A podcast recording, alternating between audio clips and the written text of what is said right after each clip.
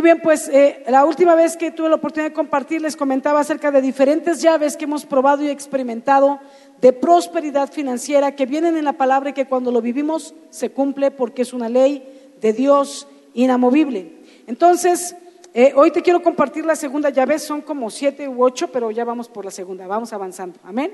Muy bien, entonces hoy nos tocó la llave eh, de la ofrenda. Entonces hoy vamos a aprender acerca de la ofrenda y quiero que vengamos a la palabra en Génesis capítulo 4, del versículo 2 y medio al 6, dice así. Habla de cuando nacen los primeros hijos de Adán y Eva, Caín y Abel, y dice, y Abel fue pastor de ovejas y Caín fue labrador de la tierra. Y aconteció andando el tiempo que Caín trajo del fruto de la tierra una ofrenda a Jehová. Y Abel trajo también de los primogénitos de sus ovejas, de lo más gordo de ellas. Y miró Jehová con agrado a Abel y a su ofrenda. Voltea y dile al que tienes al lado, voltea a mirarle primero, me espero, te tomo, me tomo tiempo, ya lo tienes en la mira, y dile, Dios, mira tu ofrenda. Ok, vamos a seguir. Y entonces dice que miró con agrado la ofrenda de Abel, pero no miró con agrado a Caín y la ofrenda suya. Ups. Y se ensañó Caín en gran manera y decayó su semblante. Entonces Jehová dijo a Caín, ¿por qué te has ensañado y por qué ha decaído tu semblante? Es interesante poder ver en este pasaje rápidamente, esta es la primera vez que se habla de una ofrenda en la Biblia. Y se habla pues desde el primer libro de la Biblia. O sea que son antiguas las ofrendas. Y luego vemos cómo hay dos tipos de ofrenda, la que agrada y la que no a Dios. Pero lo interesante de todo esto y las cosas que Dios me vino revelando, que te, voy a compartir lo que he aprendido, pero te quiero compartir lo que me reveló. Y número uno es que Dios ve las ofrendas. Una vez compartí acerca, pero pensé que era la única cita. Pero hoy vuelvo a leer este, este, esta, esta porción y Dios me muestra cómo Dios miró la ofrenda de uno y de otro y se agradó de la de uno y se disgustó de la del otro, porque lo que Dios ve cuando ponemos nuestra ofrenda es nuestro corazón. Y dice que Caín, aunque fue el primero, o al menos lo menciona como, como la primera persona, la pone en primer lugar, dice que él trajo una ofrenda de lo que cosechaba. O sea, uno, ahí, ahí está, ahí te traje algo. Pero Abel dice que trajo de lo primogénito, lo primero, y lo primero es lo mejor, ya lo vimos cuando hablamos del diezmo. Y en cuanto a animales, siempre el primero en nacer es el más grande, el más fuerte, y luego los demás crías van saliendo como más pequeñitas, y el, último en salir, bueno, ¿para qué te digo, va? Entonces, más chiquito, más raquítico, va, menudito. Entonces, dice que que uno puso una ofrenda, pero el otro puso lo mejor de su ofrenda. Pero aquí lo interesante es que Dios miró. Dios ve las ofrendas siempre, Dios ve la ofrenda todo el tiempo. Y entonces miró una con agrado y la otra no, porque uno dio de lo que le sobraba, pero el otro dio de lo mejor que tenía. Eso es lo que marca la diferencia. Y es en donde Dios lo que ve es el corazón. ¿Estamos ahí? Amén. Vamos a seguir avanzando. Dice entonces, la Biblia nos muestra, bueno, eso me lo voy a brincar rápido por el tiempo, ¿Cómo podemos, como podemos ver, las ofrendas antes eran de animales y semillas y se ponían en el altar. Nosotros no traemos animales y semillas, nosotros traemos dinero. Eso es en el Antiguo Testamento, porque es de lo que trabajaban, ¿verdad? Y era de ahí de donde tenían y se sustentaban. Pero nosotros trabajamos y nos pagan con dinero y lo que nosotros damos es dinero. Ya va a empezar la pastora a pedir dinero. Te digo que aquí nada más pide. Pero no soy yo. Lo dice Marcos y muchas otras citas, pero vamos a ver la de Marcos capítulo 12, versículo 41 al 44. Dice así, estando Jesús sentado delante del arca de la ofrenda, miraba cómo el pueblo echaba qué? ¿Qué echaba? Oh, mano. Dilo, no vamos a levantar otra ofrenda al terminar. ¿Qué chava? Amén. Pero no lo digo yo, lo dice la Biblia. Yo te quiero enseñar lo que la Biblia dice. Dice que echaban dinero en el arca y muchos ricos echaban mucho y vino una viuda pobre y echó dos blancas, o sea, un cuadrante. Entonces, llamando a sus discípulos, Jesús, ¿verdad? Les dijo, de cierto os digo que esta viuda echó más que todos los que han echado en el arca, porque todos han echado de lo que les sobra. O sea, los ricos echan no de su riqueza, echan de lo que les sobra. Dice, pero esta de su pobreza echó todo lo que tenía, todo su sustento. Ahora fíjate qué interesante, ¿no? Porque a lo mejor, bueno, dice aquí que Jesús estaba, y esto para mí es interesante también, y hace poco lo compartía porque Dios me lo mostró cuando me tocó recoger las ofrendas aquí, que Jesús estaba viendo la ofrenda de la viuda y la de todos los demás. Y yo les decía ese día de la ofrenda, como muchas veces hemos predicado de la ofrenda de la viuda que echó poco, de lo, todos los ricos que echaban de lo que les sobraba, pero nunca yo había visto ni oído una predicación acerca de que Jesús estaba mirando la ofrenda. Pero eso es de lo que te sigo hablando. Porque desde el principio en Génesis el padre lo hacía, el padre vio la ofrenda de Caín y la de Abel. Mira lo que se le pone. Porque lo que mira es el corazón, no la cantidad, pero el corazón con el que das las cosas y en el orden en que debes darlo. Y entonces Jesús está haciendo lo mismo. Dice que aquí él estaba mirando la ofrenda. Yo no sé tú, pero cuando yo me levanto, echo mi sobre y no ando viendo a los demás. A veces puedo tener la mirada ahí, pero no estoy como que, ok, déjame entrar el nombre. ¿Cómo que toman una foto para que me acuerde porque no me sé su nombre? O sea, la ofrenda es personal. Tú y Dios tan tan se acabó. Pero Jesús miraba. ¡Qué metiche! ¿Por qué Jesús está de metiche mirado? Porque dice que los miró a todos. A todos los ricos y hasta la pobre. A todos los vio. ¿Por qué? Pues él tiene derecho porque, ¿qué crees? La ofrenda es suya. Y se para ahí a mirar, pero más que contabilizar los billetes, cuando vas echando la ofrenda, mira el corazón que tienes cuando das. ¿Cómo das? ¿Cuánto? Sí, ¿cuánto das? Porque lo que quiere ver es si tu corazón está atorado con amor al dinero. ¿Qué es lo que más le importa? Más que el dinero. Le importa que seamos generosos y desprendidos. Porque Él nos va a multiplicar más cuando lo hagamos no porque quieren sernos pobres. Pero lo que interesante aquí es que lo que ellos ven cuando ven las ofrendas es nuestro corazón. Dile al que tienes al lado, cuando echas tu ofrenda, Dios está mirando tu corazón. Ups, la radiografía. Muy bien, ¿cómo se llama un electro? Cada que vienes a traer la ofrenda pasas por el electrocardiograma del Señor. Amén.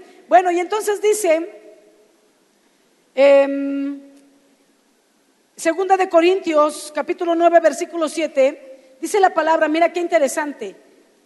Cada uno de como propuso en dónde? No en su mente. No lo que le salga cuando meta la mano al bolsillo. Fíjate cómo hay una propuesta del corazón antes de dar. Tienes que proponerte en tu corazón cuánto vas a dar. Proponlo. Y mira, dice que cada uno, cada uno, allá tú con Dios y con el Espíritu Santo, cada uno Dios nos habla. ¿Cuánto? Dios te habla, porque ahorita lo vas a ver. Dice que cada uno propuso en su corazón, no con tristeza ni por necesidad, porque Dios ama al dador alegre. Amén. O sea, aparte que daste, y como diría mi hijo, ¿verdad? Te lo comes y procuras que te guste. Y entonces das tu ofrenda y con alegría de corazón. Esa no es mi frase. Esa es del Señor, segunda de Corintios 9:7. Él también tiene sus frases.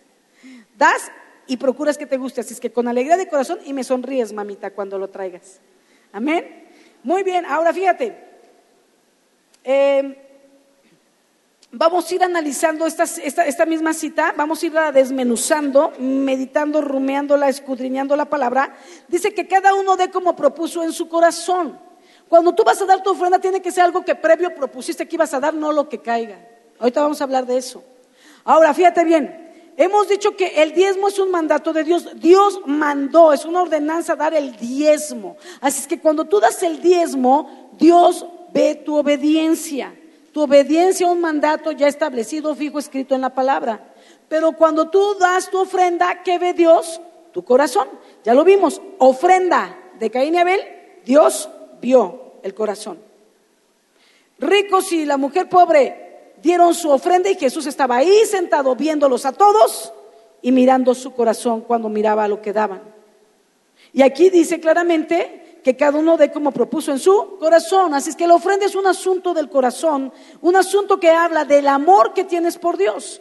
Cuando tú das el diezmo, Dios ve tu obediencia, pero cuando tú das ofrenda, Dios ve tu corazón, porque en la ofrenda no hay una cantidad. No te dice cuánto. Entonces, normalmente decimos, ¿cuánto es el diezmo? Pues el 10%, saca la cuenta. ok, ya sé cuánto tengo que dar entonces. ¿Y de ofrenda cuánto? Lo que hay en tu corazón. ¡Ay, qué bueno! Porque así voy a dar tres pesos, ¿no? Es que bueno que no me pueden cantidad porque puedo dar lo que, lo, que, lo que yo quiera, entonces voy a dar poquito porque ya di mucho. Con mi diezmo. Claro, tú, esto, lo que tú propongas en tu corazón, de verdad está bien. Solo recuerda que Dios ve tu corazón. Te está doliendo dar. ¿Sí me explicó? Porque tampoco se trata que tú digas, voy a dar una ofrenda de mil cuando ganas doscientos. Pero de los doscientos que des, propongas una ofrenda. O de los quinientos, o de los mil, o de los diez mil. ¿Qué das? Dice que los ricos pusieron en la ofrenda de lo que les sobraba. Qué interesante, no pusieron de lo de sus riquezas, sino de lo que les sobraba. Esto es, podrían haber puesto 10 mil pesos. Y uno diría, wow, yo nunca he dado una ofrenda así. Sin embargo, a lo mejor la persona rica ganaba 10 millones. Y 10 mil no son ni el diezmo. Parece mucho, pero comparado a lo que tienen, están dando de lo que les sobra, una limosna. Dios ve nuestro corazón.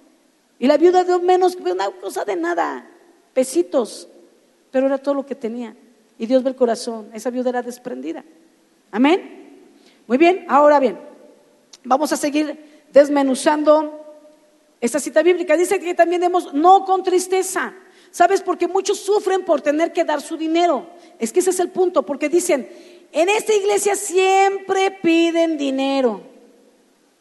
Levante la mano al que yo, Sandra, le he pedido dinero alguna vez. Levante la mano. De verdad con libertad. Levante la mano. O los demás volteen. A alguien yo he ido y le he dicho, oye, ¿tienes dinero que me des? ¿O me regalas mil? ¿O me préstame dinero? Levanta la mano. ¿Ok? Porque yo no pido dinero. Cualquiera que se para aquí, los ancianos, el pastor o nosotros, para levantar la ofrenda, no pedimos dinero, pedimos ofrenda. Y quiero llevarte a entender qué es la ofrenda, porque mientras tú piensas que es dinero, te duele el codo. Y entonces Dios ve tu corazón tacaño, ve tu corazón amarrado, ve tu corazón dolido. Y Dios dice, de verdad, de verdad no voy a poder multiplicar lo que pones dos pesos, vas a tener cuatro. Y tú, Señor, ¿cuándo vas a dar una casa, un carro, aumento de sueldo, un trabajo?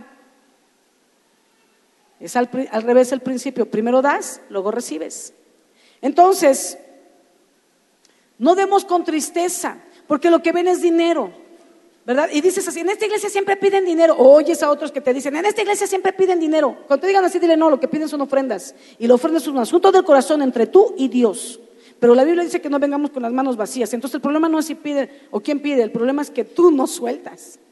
Y con quien tienes que soltar es con Dios. Pero mira, este, no se trata de dar dinero, es una ofrenda y la ofrenda es un ritual de honra a Dios. La gente ve dinero en el sobre sin entender el significado de la ofrenda y el proceso que debe de conllevar la entrega de una ofrenda. Y hoy vamos a hablar de eso. Ahora, dice también que no demos por necesidad. Y cuando yo estaba estudiando es una de las cosas que Dios me reveló. Yo dije, ¿cómo que no dé por necesidad? No entiendo. O sea, el que tiene necesidad no da. Y fíjate, Dios dice, si es por necesidad, no me des, ¿eh? Pues si cuando tengo necesidad, pues si no pensaba darte. O sea, porque hacía que no, ¿verdad? Que dices que no tengo, Dios, préstame el diezmo y no tengo lo que decíamos el otro día. No dan cuando tienen necesidad. Y Dios dice, no me des por necesidad ofrenda. Pero lo que realmente está diciendo es, ¿quién va a dar si tiene necesidad? Pero el pueblo de Israel sabía lo que era dar y sabía lo de la multiplicación. Lo sabía. Entonces muchos de ellos ya habían transquiversado porque veían la multiplicación y no daban por un corazón de honrar a Dios, sino daban porque decían, necesito dinero, necesito más, entonces voy a dar ofrenda para que Dios me multiplique. O sea, la intención del corazón de dar una ofrenda es tu amor a Dios. No, te doy porque ya comprobé que sí se me multiplica y me interesa el dinero. Y Dios nos quiere llevar a que demos más y más y más, pero nunca porque tu corazón es quiero más dinero, sino es porque cada día te amo más y te voy a dar más y todo lo que tenga y todo lo que me des es tuyo y te voy a seguir dando. Esa es una actitud del corazón. ¿Ya entendimos esa diferencia? Ahora, este, hay niveles de ofrenda según Dios te vaya prosperando. Los ricos en el Antiguo Testamento, por ejemplo, para llevar su ofrenda al templo llevaban borregos, pero la gente pobre llevaba tórtolas, que son unos pajaritos chiquitos, porque eran más baratos. Entonces, cada uno vamos a dar como propongamos en nuestro corazón en base a lo que tenemos y hemos sido prosperados. Si tú ganas poco, de tu poco nunca dejes de dar tu diezmo y tu ofrenda para que Dios te multiplique más. Si tú ganas mediano, da en el nivel mediano. No ganas mediano y des poco, porque vas a venir a menos. Y si tú ganas mucho, de tu mucho da mucho, tu diezmo siempre va a ser el mismo. Entonces, una pregunta, esta se me olvidó hacerla a todos los demás, eh, los otros dos servicios atrás, pero si una persona gana 100 pesos y da su diezmo y una persona gana un millón de pesos y da su diezmo, ¿quién da más? ¿Quién da más? Matemática del cielo. Igual dan el 10%, dan el 10%. El rico no da más, pero el rico cree que da mucho, ¿no? Cuando el de 100 pesos da 10 y el rico, ¿cuánto dije que ganaba? Un millón da 100 mil, siente que da mucho. Hay que rompernos los esquemas en el cerebro para poder ser dadores alegres, para poder cumplir los propósitos. Cien mil es mucho, ¿qué van a hacer en la iglesia? Dámelo y vas a ver todo lo que hago, miquito, y te paso las notas. Y si puedes traes más porque nos va a hacer falta. Y porque todavía nos falta ya este, en Aguascalientes y nos falta ya en Mérida y quisiéramos abrir algo grande también en Oaxaca y hay que impulsar muchas cosas y tenemos tanto por hacer y las manos bien amarradas. Tú tráeme yo te paso las notas. Tráeme. ¿Qué van a hacer con cien mil? Ay, no nos alcanza ni para la renta con cien mil, ¿eh? Te aviso. Ah, para que le calcules. Y creen que dan más que todos o que dan mucho. No das mucho. Das el 10%, punto. ¿Tú ves los cien mil que das? ¿Cien mil era? Dios ve los 900 mil que se te quedan y no se enoja porque te quedes con ello. Se goza y te quiere dar más. Amén. Es interesante porque eso nos rompe los esquemas, ¿no? ¿Quién da más y quién da menos? manejar un porcentaje. El de 100 y el de un millón dan lo mismo cuando dan el diezmo. A los ojos de Dios es lo mismo. ¡Ay! Ahí los quería tener. Muy bien, voy a avanzar. Este, claro, el que quiera dar como dal de 100, pues nomás hay que bajarle el sueldo, ¿verdad? De un millón, pues a 100. 100 varitos. Muy bien. Ahora bien, cada nivel de finanzas tienes que probar a Dios, pero a la vez ser probado por Dios en tu corazón de la actitud por qué lo das, para así poder ir al siguiente nivel. Cada vez que das, y lo digo porque aquí hay gente que ya da y hay gente que no da y hay gente que ya está en otros niveles dando. Entonces, cada nivel de finanzas, tú tienes que probar a Dios dándole. El que nunca da, diga, a ver, voy a probarte y dale, pruébalo. Pero también va a ser probado de tu corazón que das, de lo que te sobra o das de lo mejor. Amén. Y los que ya damos, podemos probar, será, a ver, voy a dar más, a ver qué pasa. Y claro que también vamos a probar nuestro corazón, la actitud con lo que lo damos y si damos, di más, pero de lo que me sobró, o di con un corazón alegre y di de lo mejor. Amén. Y entonces cada uno en su nivel va a ser llevado al siguiente nivel, después de haber sido probados por Dios y de haberlo probado, que efectivamente cuando lo probamos, Él prospera. Amén. Muy bien, ahora, él nos permite probarlo, lo que te acabo de decir, en Malaquías 3.10 dice, pruébame. Es lo único lo que te permite probar, lo demás es cuestión de fe. Pero también somos probados en nuestro corazón respecto al apego al dinero. Ya lo leímos en, Marcos 12 con Jesús, con, lo que estaba viendo la ofrenda que echaba la gente y lo que echó la mujer pobre y los ricos. Pero también nos prueba con el amor al dinero y lo dice Primera de Timoteo, capítulo 6, versículo 10, para los que toman notas, dice, porque raíz de todos los males es el amor al dinero, el cual codiciando algunos, mira, porque cuando codicias el dinero, te extravías de la fe y fueron traspasados de muchos dolores. El dinero no es malo, no es malo. El amor al dinero es malo, porque el amor al dinero te hace alguien codicioso. Alguien que es codicioso, que es avaro, sabes, en su propio pecado tiene como su, su paga de su pecado, ¿no? Su sufrir. Porque un codicioso, una persona avara, detiene, detiene, detiene el dinero y tiene mucho porque retiene, porque no da, porque no comparte, porque no ayuda, porque no, eh, no ¿para qué compras ese de, de 20 pesos? Cómprate el de 2 pesos. Y, no, y entonces ya me ahorré 18.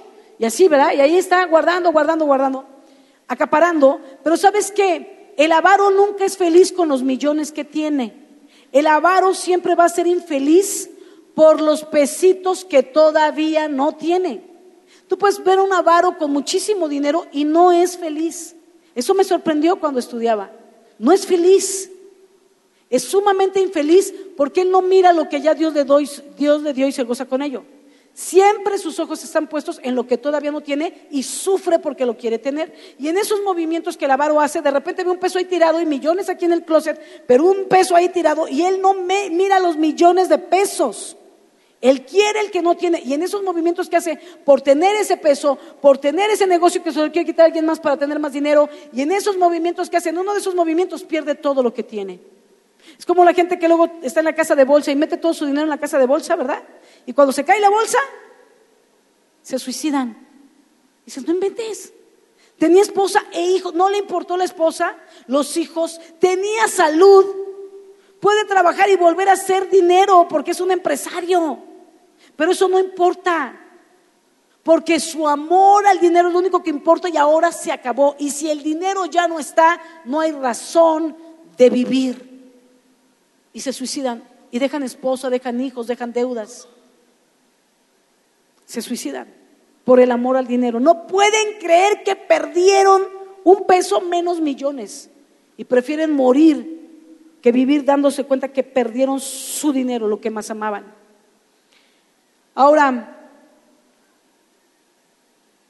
yo quiero compartirte algunas situaciones de mis ofrendas cuando yo empezaba a dar ofrendas yo quiero decirte que yo, por ejemplo, mis primeras ofrendas eran de 10 pesos, ¿no? Porque mi esposo trabajaba, al principio los dos y juntábamos nuestro dinero, apartábamos nuestros diezmos, ofrendas, nuestros gastos, pero después Sammy nació, yo me quedé en casa para criarlo y él me siguió dando el diezmo, la ofrenda, pero yo, yo quería llevar un dinero a la iglesia, yo quería llevar mi ofrenda, yo quería tener ese gozo. Y entonces lo que hacía era como ahorrar del gasto y del gasto tomaba un piquito, daba mi ofrenda y daba en ese entonces, apenas hace unos años, 26, Daba 10 pesos de ofrenda los domingos.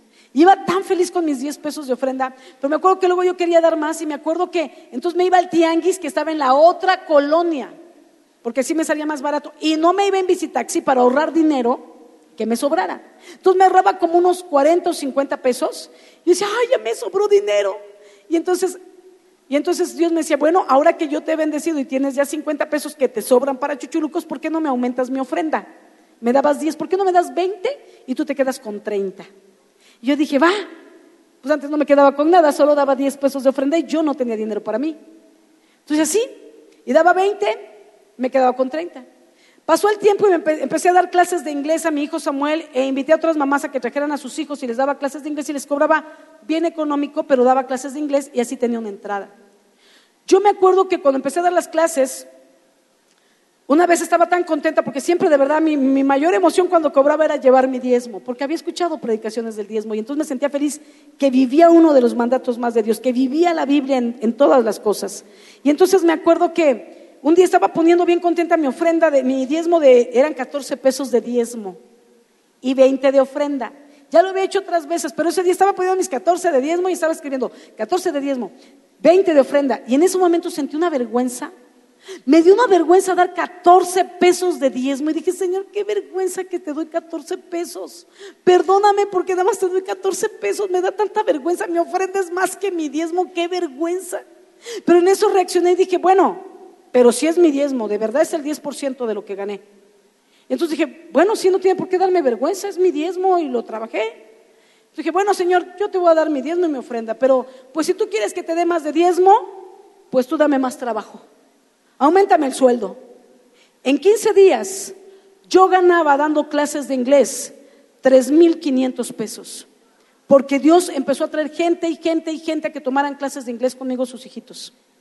Y yo ganaba 3.500 pesos al mes y yo daba al mes de diezmo 350 pesos de diezmo. Y entonces, y ya todo lo demás era mío, como que mi, tres mil y cacho, ¿no? Y luego todavía Dios me dijo, oye, y de una vez, este, pues aumentame la ofrenda otros 50, ¿no?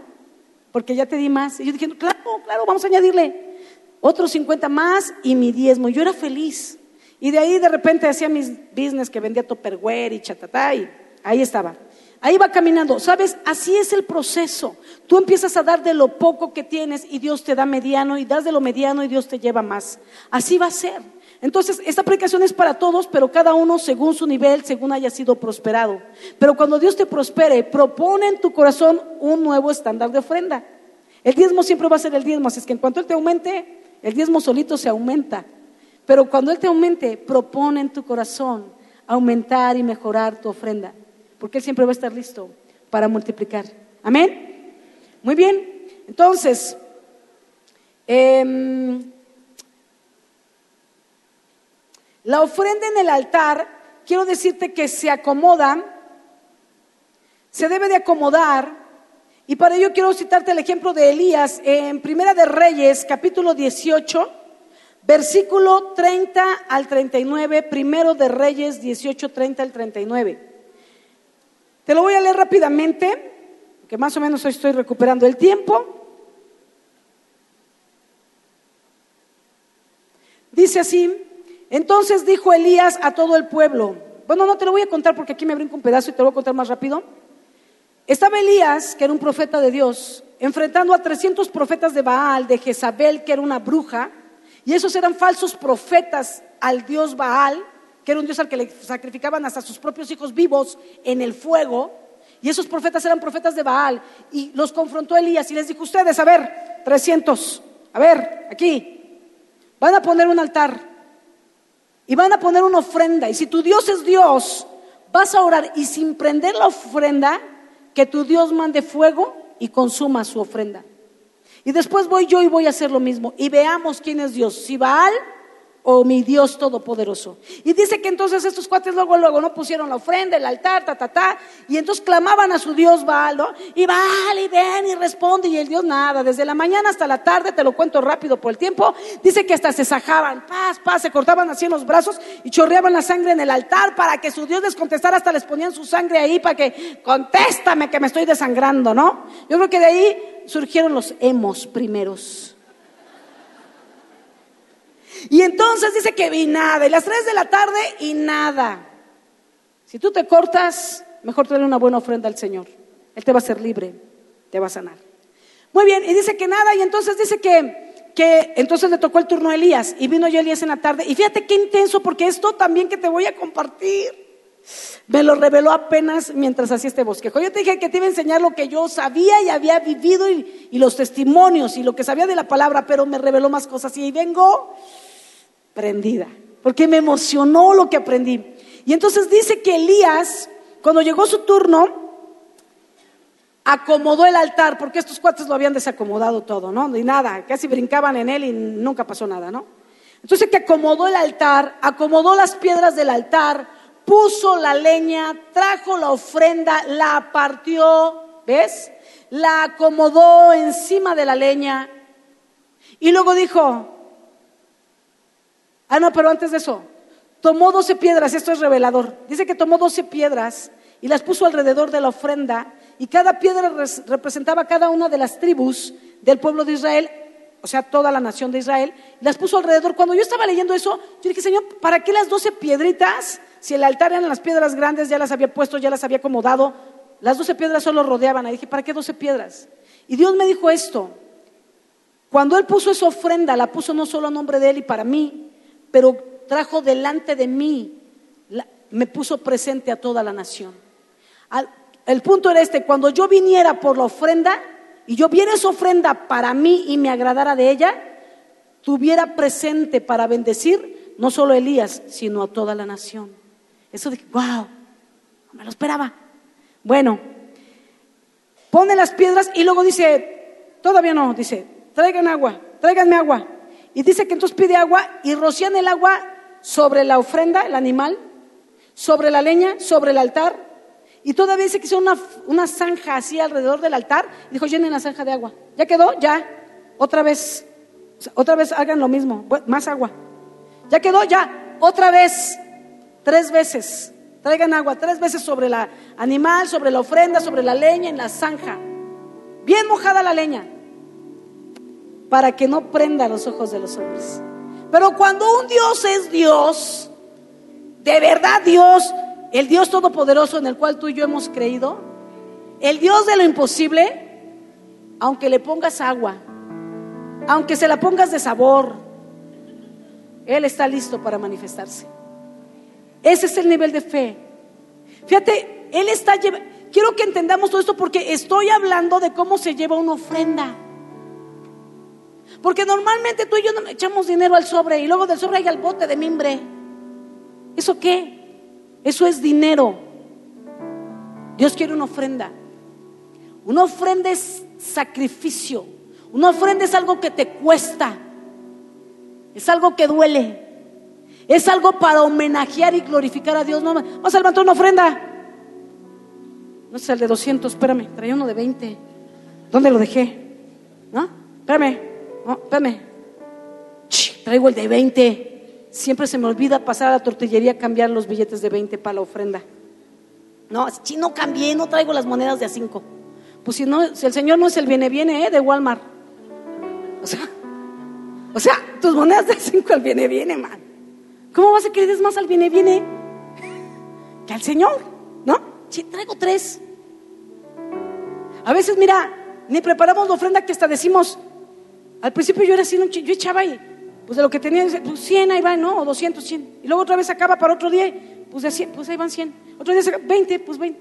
Y ahora no traigo ofrenda, no traigo 5 pesos, pues 5 pesos ya es lo que me queda, Señor, es lo que, todo lo que me queda. Como la viuda, Señor. pases. Ahí va, ¿no?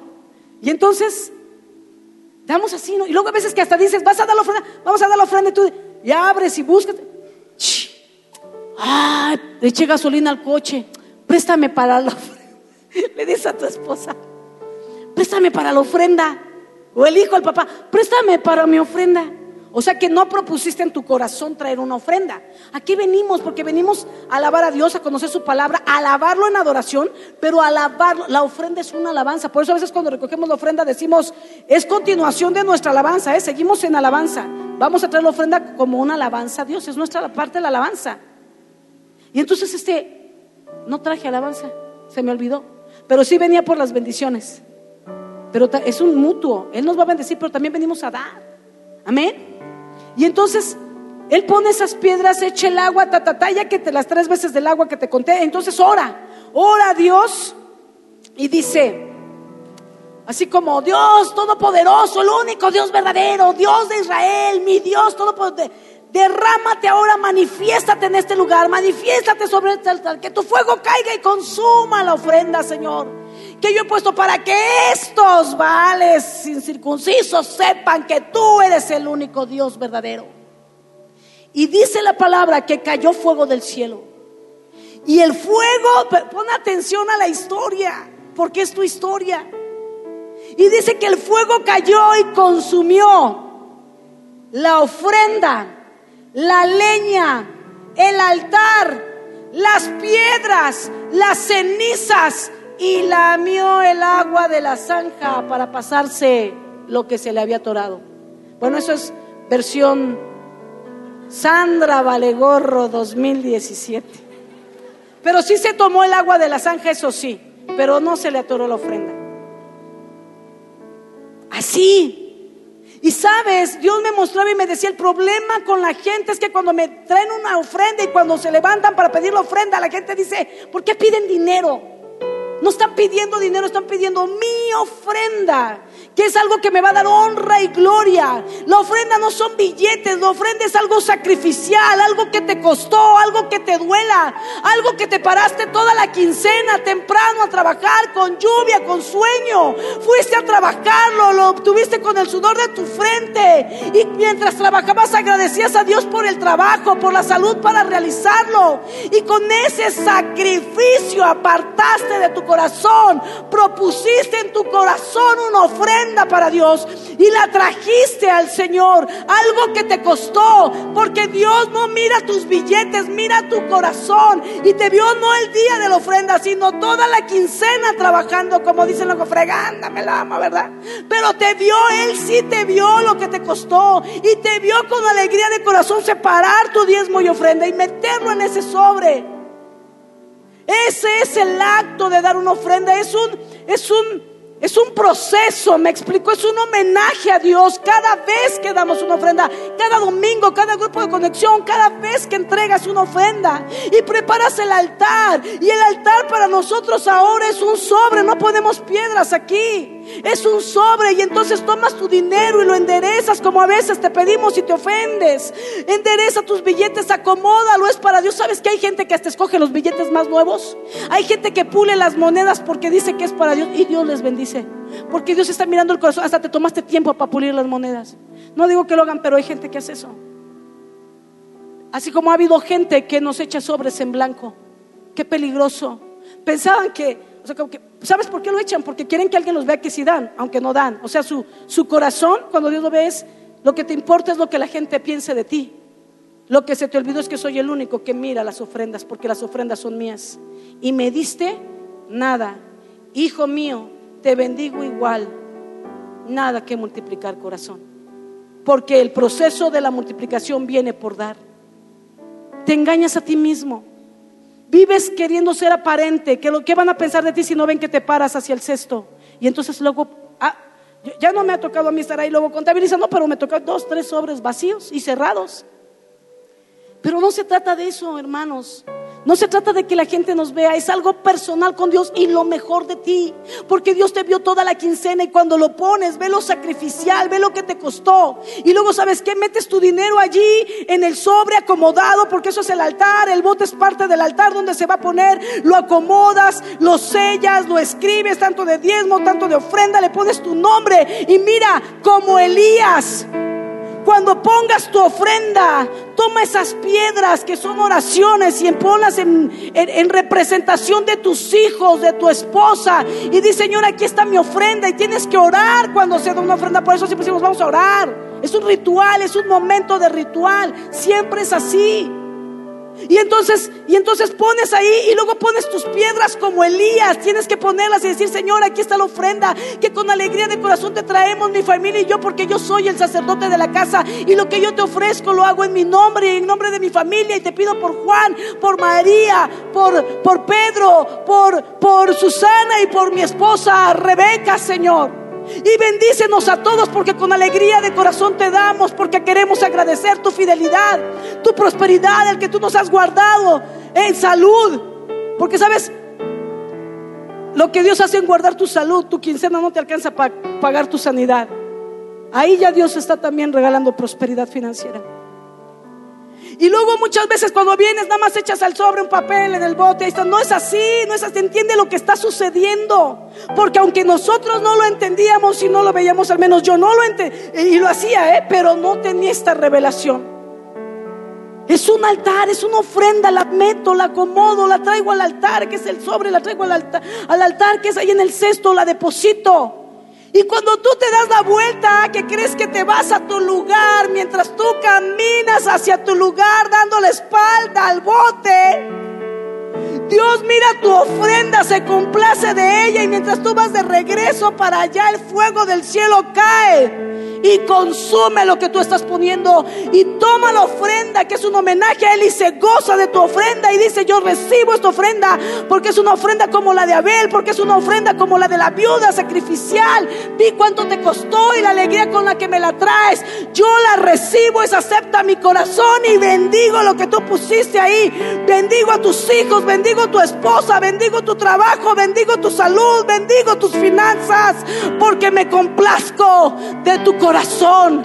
Eso es una ofrenda, no billetes. Eso es una ofrenda al Señor. Si es algo que nos cuesta, pero Dios no mira los billetes, Dios mira el corazón, la manera en que la preparas, la manera en que la trabajaste por 15 días y cuando te llegó el sobre, lo primero que dijiste es mi primer moneda del diezmo, mi segunda es la ofrenda. Eso eso es la ofrenda. La oración, hay ofrendas mecidas, dice la Biblia. Levantan su ofrenda ustedes y la mecen y oran, la levantan. Yo veo luego matrimonios que se toman de la mano y la levantan juntos. Eso es ofrenda mecida.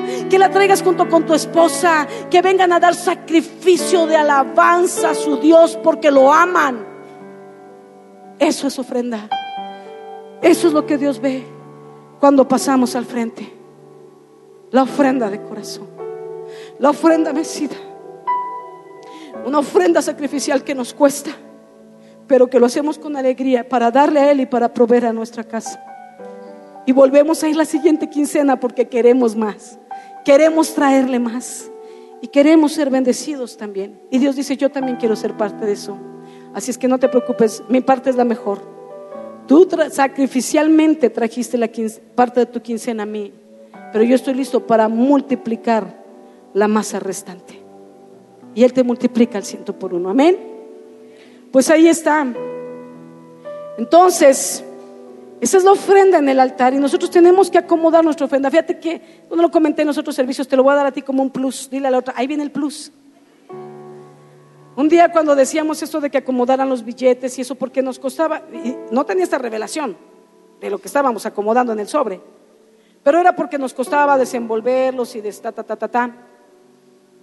Pero un día que hablábamos de eso, pues hay gente que se molesta, hay gente que pues piensa lo que quiere, ¿no? Ay, aquí nada más piden dinero, lo que sea. Pues dijimos, pon tus billetes. Había gente que decía, ¿ya ves? Eso lo dicen para que pongas billetes en lugar de monedas, es algo psicológico. Yo no sé si fue la misma persona, pero un día abrimos un sobre y tenía 500 pesos en monedas de a 10, en monedas de 50 centavos, de 10 centavos, de 50 centavos y de un peso. No hay problema. Para eso estamos, para contabilizar. Y lo contamos sin problema. Lo que él no entendió es que lo que trajo fue una ofrenda que fue una ofensa para Dios. Su ofrenda ese día fue como la de Caín. Quizá lo que quiso fue darnos una lección. De ofrenda no es para mí, para la renta o para cualquier otra cosa que se gasta aquí. Tantas cosas que se gastan, que se tienen que pagar.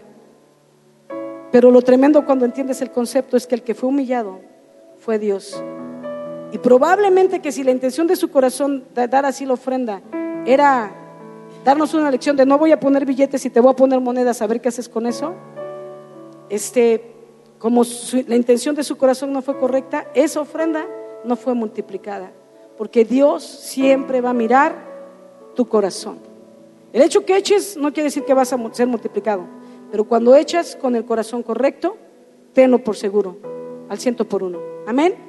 Muy bien, voy terminando y voy cerrando. Em, Sabes, em, hay diferentes oportunidades de recibir, de recibir económicamente. Pero eso depende de las diferentes oportunidades que tenemos de dar. Una oportunidad es el diezmo, otra oportunidad es la ofrenda, otra oportunidad son los pobres, las primicias, las siembras, las misiones. Dios pone muchas oportunidades. Cada quien toma las que quiere o cuando quiere y la cantidad que quiere. En la medida que cada uno decida, vendrá su multiplicación, su oportunidad de ser mayormente bendecido y prosperado. Y otra manera también otra oportunidad de recibir no solo depende de las oportunidades de dar, pero también de las oportunidades de aumentar la cantidad que das. Por esta predicación es para todos, porque está el que no da, que hoy aprenda a dar. Están los que dan, que puedan ir a otro nivel. Los que damos tenemos que ser llevados a otro nivel. Y los que ya hemos probado otro nivel, Dios siempre va a tener el altar abierto para que puedas llegar a otro nivel de ofrenda. Yo quiero compartirte una vez, Samuel Samuel me compartía algo que me, impactó. Hace unos años mi esposo compartía acerca de la visión de ese año que íbamos a comenzar. Y la visión era que Dios iba a, díganme esa palabra que se me olvidó. Era el año de la multiplicación. Dios nos iba a multiplicar en todas las cosas. Nos iba a multiplicar en finanzas, pero también nos iba a multiplicar en nuestra vida espiritual, en santidad, en madurez, en crecimiento de la palabra. En todas las áreas nos iba a multiplicar. Ese año era el año de la multiplicación. Entonces cuando llegamos, eso fue el primer domingo del año, y cuando llegamos a casa, Samuel dijo, mamá, quiero decirte algo que Dios me compartió, Dios me mostró. Le dije, ¿qué? Dijo, mira, lo que he aprendido es que Dios en mi diezmo ve mi obediencia, en mi ofrenda ve mi amor. Antes que Dios comience a multiplicarme este año, yo quiero ser primero en multiplicarle a Él. Así es que he decidido subir, subir mi nivel de amor al mismo nivel que mi obediencia. Eso es, las ofrendas que voy a dar, las voy a subir al mismo nivel que mi diezmo y voy a dar 10% de diezmo, 10% de ofrenda. Yo dije, wow. Porque entonces yo daba ofrendas, pero así yo abría la cartera como quizá muchos, ¿verdad? Y de lo que tienes, echas. Es como que lo que te encuentras y ya al final de la quincena es de lo que te sobra, que es justo lo que a Dios no le gusta. Entonces dije, wow, qué revelador, Sammy, yo quiero eso en mi vida. Me acuerdo que se lo compartí a algunas de mis líderes, incluyendo a Mónica, y ella dijo, yo también quiero eso en mi vida. Y comenzamos a dar el, el, el diezmo y 10% de ofrenda. Y pasó todo un año. Al siguiente año, empezando enero, Samuel me dijo, mamá, Dios me acaba de mostrar otra cosa. Dije, ¿qué pasó? Y me dijo, mira, este año quiero que mi amor por Dios sea más alto que mi obediencia. Mi diezmo siempre va a ser el 10%, pero ¿qué detiene que mi amor por Él vaya en aumento? No solo mi amor en obediencia, pero incluye el amor en todas las cosas, incluyendo nuestro dinero, porque es suyo. Entonces dijo, a partir de este año subo mi ofrenda a 20%. Y él no trabajaba, él daba de lo que su papá le daba para sus gastos de la semana. Y de ahí agarraba. Y daba 10 de diezmo y 20 de ofrenda. Y se quedaba él con el 70 y al Señor le daba el 30. dije, wow, qué grueso es a mí, yo quiero eso. Dijo, pues te lo digo porque como el año pasado aumentaste 10 y 10, pues te lo comento ahora por si quieres. Y entonces yo dije, ok, este, pues déjame ver porque en ese entonces yo apoyaba en misiones a, unos niños eh, del Salvador. Y entonces dije, déjame verlo, y lo dejé pasar, pasar, y luego en mayo me dijo, ¿cómo vas mamá con eso? Y le dije, no lo he hecho, Sammy, porque no he hecho cuentas a ver si me alcanza o qué onda. Este, y le dije, pero fíjate que ahora, me dice, pues mamá, Dios es fiel y Dios nos ha provisto y todo. Le dije, sí, eso sí, yo sé que Dios lo hace. Le dije, aunque fíjate, no, no lo había pensado, pero justo ahorita que lo mencionas, todo ese año que aumenté al 10% mi ofrenda, no he visto que Dios haya hecho algo, un nuevo aumento o algo en mis finanzas. Y no lo hacía por eso, de verdad, porque hasta después de un año y cacho me, lo estaba preguntando ahí con Sammy. Dije, pero me sorprende, porque conociendo al Dios que yo predico, pues Dios no se queda con nada. Y me sorprende de Dios porque lo conozco. ¿Cuántos pueden decir que conocen a Dios? Y digo, nos falta mucho por conocer, pero qué padre es conocerlo. Dije, se me hace raro de Dios porque lo conozco. Y me dijo, pues mira, Dios nos está bendiciendo, mamá. Mírame, yo estoy en mi. Ella llevaba un año de, con el 10 de ofrenda y cinco meses con 20% ya había subido ofrenda. Y yo seguía todo ese año y cinco meses con 10 de ofrenda, 10%. Y me dijo, pues mira, mamá, yo estoy haciendo mis inscripciones para Cristo, para las naciones y todo, Dios me está acomodando todo, todo se me está abriendo y yo veo la mano de Dios ahí, en eso nos está bendiciendo. Dije, sí es cierto, dije, sí es cierto, sea, tienes razón. Aunque yo no veo para mí, pero oye, en su momento Dios me lo dará. Me dijo, ¿y tu casa? Porque en ese entonces estábamos haciendo un trámite para comprar nuestra casa. Por 21 años, casada con Ernest, oraba por la casa de mis sueños, que no es así como con alberca y no vivo en las lomas, ¿no? Pero una casita, yo siempre quise tener escaleras, entonces era de dos pisos, con tejita, sus ventanitas de cuadritos, como las que dibujas cuando eres chiquito, ¿no? Así la quería. Entonces, Estábamos ahí pidiendo un préstamo en el banco para poder eh, sacar un préstamo para comprarla. Me dijo, a mi mamá, estás empezando a hacer tu trámite de la casa. Y es la casa de tus sueños. 21 años oraste y justo un año que duró dar tu ofrenda en otro nivel, llegó tu casa. Bueno, en el trámite. Dije, sí es cierto, Samuel, no lo había visto. O sea, porque ni había pensado que me ha dado Dios. O sea, pues dije, wow, sí es cierto. Y me dijo, bueno, ahorita está detenido porque nos detuvieron por el agua, que tenían que dar una trámite de que él pagaba el agua y como la pagaba la constructora, entonces tenía que ir al municipio, que una carta, que el municipio avalaba, que la constructora era quien pagaba el agua. Pero muchos de ahí habían querido vender y no conseguían la carta del municipio para comprobar que el, que ARA pagaba el agua. Entonces nos enteramos de eso y dijimos, ching, ¿cómo vamos a hacer ahora? No, porque no dan la carta. Y entonces se detuvo, llevaba dos días ahí detenido el proceso con el banco porque hasta que no esté la carta, pues no avanzan a lo que sigue, a lo que sigue, a lo que sigue. Y entonces yo dije, tienes razón, Sami. Y no por otra cosa, pero dije, tienes razón y Dios ha sido fiel y sí lo voy a hacer. Más de una vez, no sé las cuentas, pero ni lo voy a pensar, aunque me quede sin nada. Voy al 20% de ofrenda también. Voy a subir otro nivel, mi amor por Dios. Pongo el 20% en, la, en el sobre de ofrenda y dos días después nos llaman del banco que el director había autorizado que aunque no estuviera la carta del agua, el proceso de la casa siguiera y cuando llegara la carta se añadiera al expediente. Así. Dije, wow. Pasaron unos meses, fue mayo. En junio o julio, creo que fue julio, fuimos a firmar lo de la casa. Eso fue, yo pensé que iba a tardar como seis meses esos trámites. Quiero decirte que fueron seis semanas, un mes y medio. Desde el día que fuimos a ver la casa hasta el día que nos daban la llave en la mano. Un mes y medio. Pero lo más intenso de esto, quiero decirte, fuimos Samuel y yo los que decidimos dar nuestro 10 de ofrenda y nuestro 10 de diezmo. Y, luego subimos al 20, los dos.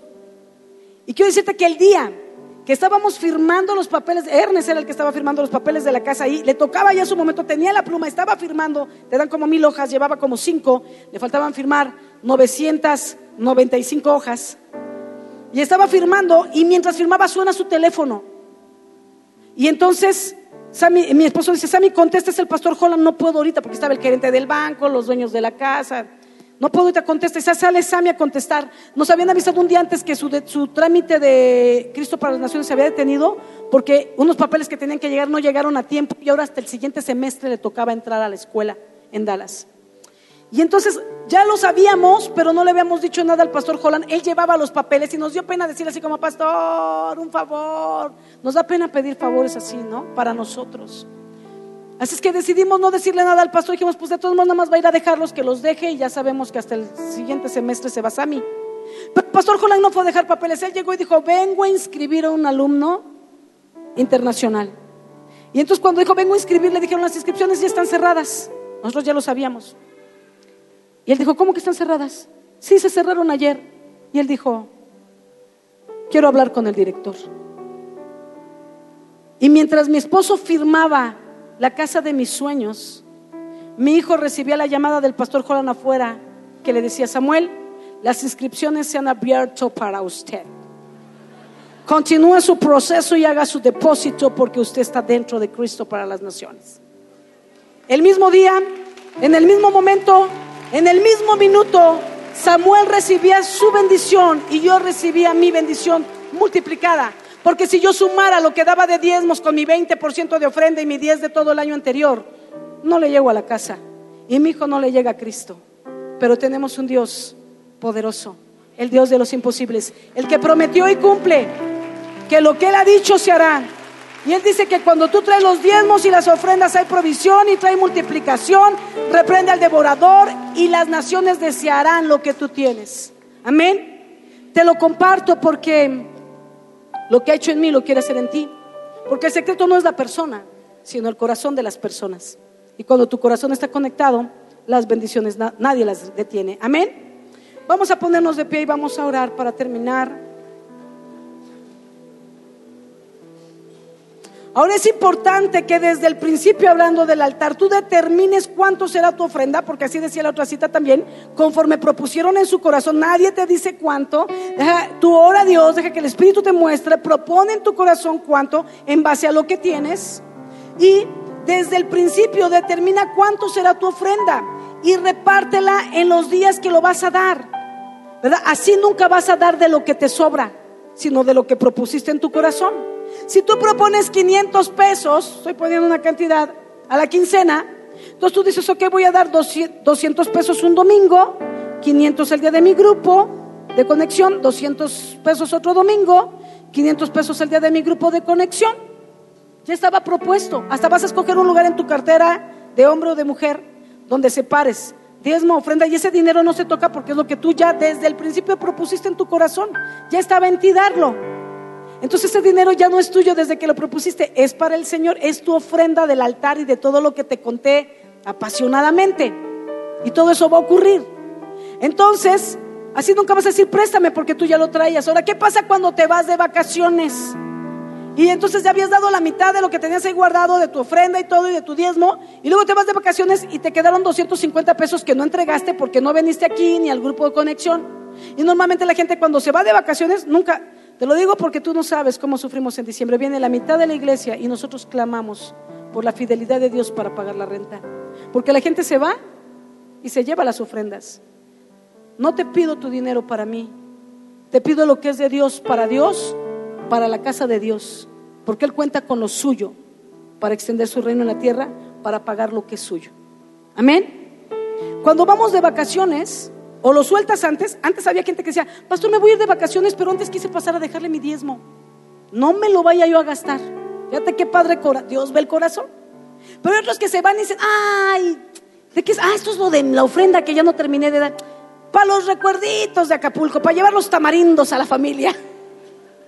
No, porque ya lo propusiste en tu corazón y dijiste que era de Él, dáselo porque Dios está probando. Acuérdate, tú lo pruebas, pero Él también te prueba. Entonces, cuando tú regresas, Y ya tienes tus, ya fue la quincena otra vez y tienes tus nuevos 500, entonces llegas y dices, en este sobre voy todo lo que me sobró de la otra ya va junto porque ahorita ya llegó la nueva provisión, Señor. Mi nueva ofrenda, mi nuevo corazón que he preparado esta quincena para ti. Y lo que se me olvidó dar aquí lo traigo, aquí está y te va. Eso ya pasó, esto es lo nuevo porque tus bendiciones son nuevas cada mañana también para mi vida. Amén. Propone en tu corazón y no lo toques, eso es de Él, su diezmo y su ofrenda. Amén. Levanta tus manos porque quiero orar por ti, iglesia. Bendito Padre, yo te doy gracias en esta hora por este tiempo, Señor, que nos permites aprender y conocer la manera correcta de diezmar y de ofrendar. Señor, permítenos vivirlo bíblicamente, permítenos hacerlo conforme a tu manera, conforme a tu verdad y poder experimentar lo que es la multiplicación financiera, Señor. En el nombre de Jesús declaramos en esta hora, Señor, que cada hombre, cada mujer, cada joven que proponga en su corazón dar, Señor, con alegría de corazón, algo que les cueste, sacrificial, preparado, propuesto en su corazón para ti.